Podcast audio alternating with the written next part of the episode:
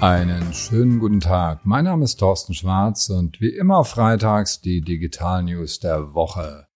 Videoconferencing ist uns allen ja inzwischen sehr vertraut. Zoom landet jetzt einen neuen Coup. Amazon steigt in den Callcenter-Markt ein und Facebook will der gebeutelten Eventbranche endlich mal wieder zu etwas mehr Umsatz verhelfen.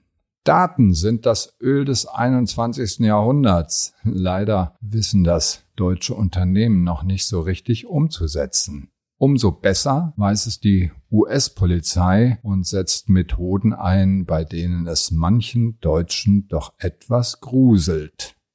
Seit Corona mausern sich Telefonkonferenzen zu einem nicht mehr wegzudenkenden Bestandteil des Büroalltags. Der US-Anbieter Zoom setzt jetzt auf Smart Displays. Das heißt, Geräte wie Amazon Echo Show, Google Nest Hub, Facebook Portal Displays werden unterstützt von diesem Conferencing Tool.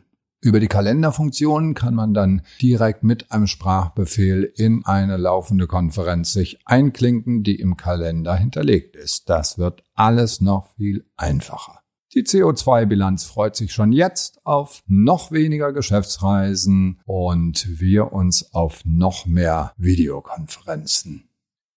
Externe Callcenter werden von Unternehmen zum Teil automatisiert zugeschaltet, wenn die Warteschleife am Telefon zu lang dauert. In Zukunft kann man das mit KI lösen, indem automatisiert zum Beispiel die Callcenter Intelligence, ein Produkt von Amazon Web Services, einfach so dazugeschaltet wird. Das System erkennt, ob jemand stinkesauer ist oder einfach nur eine Frage hat Einfache Fragen können vom System direkt beantwortet werden. Komplexere Fragen oder Beschwerden können weitergeleitet werden an den richtigen Callcenter-Agenten und das System spricht natürlich alle Sprachen und hat Zugriff auf die gesamte Wissensdatenbank des Unternehmens. Unternehmen stehen vor der Frage, eine weitere Technologie einzusetzen und ich kann es nur wärmstens empfehlen, die die Customer Experience, also die Erlebnisse der Kunden, wiederum verbessert und mehr zufriedene Kundenschaft.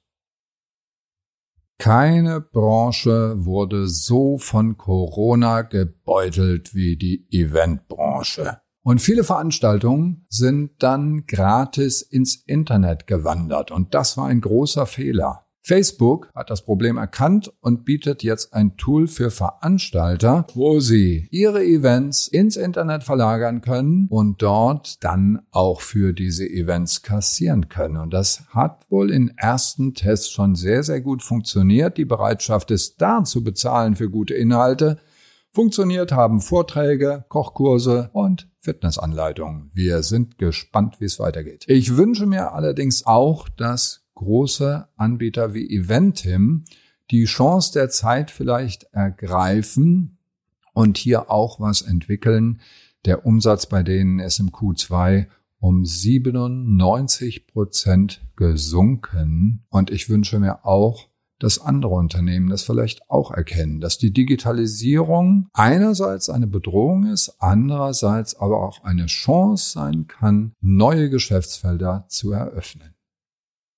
Die Digitalisierung bietet neue Chancen, man muss sie aber auch nutzen. Eine Studie von Fujitsu zum Thema Data Driven hat ergeben, dass hier noch viel Nachholbedarf bei Unternehmen ist. Die haben unterschieden zwischen vier Stufen Stufe 1 Data Starved, 2 Data Sustained, 3 Data Empowered und Stufe 4 Data Driven. Und leider sind es nur 5%, die das wirklich können, die in Stufe 4 sind. Die meisten Unternehmen sitzen auf Datenschätzen und beherrschen es nicht, daraus wirklich Profit zu generieren, Umsatz zu generieren und diese Datenschätze auch richtig zu nutzen. Das ist schade.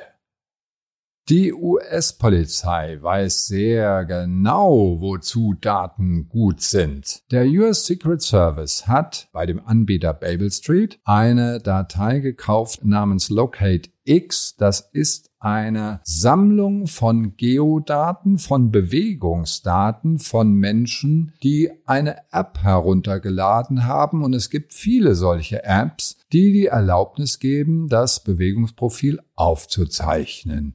Und all diese Apps sind miteinander vernetzt und liefern ihre Daten bei LocateX ein. Und diese Informationen sind über den US Secret Service der Polizei und sämtlichen Behörden zugänglich. Das heißt, die kommen ohne richterlichen Beschluss direkt an diese Informationen ran. Die deutsche Polizei würde von sowas träumen oder träumt auch davon. Die Finanzbehörden natürlich genauso. Aber zum Glück haben wir hier eine strenge Gesetzgebung, die dem Ganzen Einhalt gebietet, auch wenn natürlich private Unternehmen schon versuchen, an eine Reihe von Informationen ranzukommen. Anonymisiert ist das kein Problem. Personalisiert ist das eine Verletzung der informationellen Selbstbestimmung.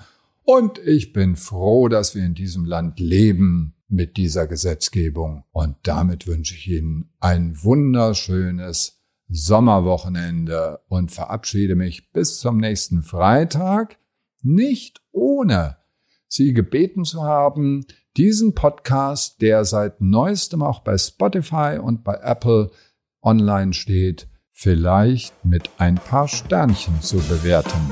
Dankeschön.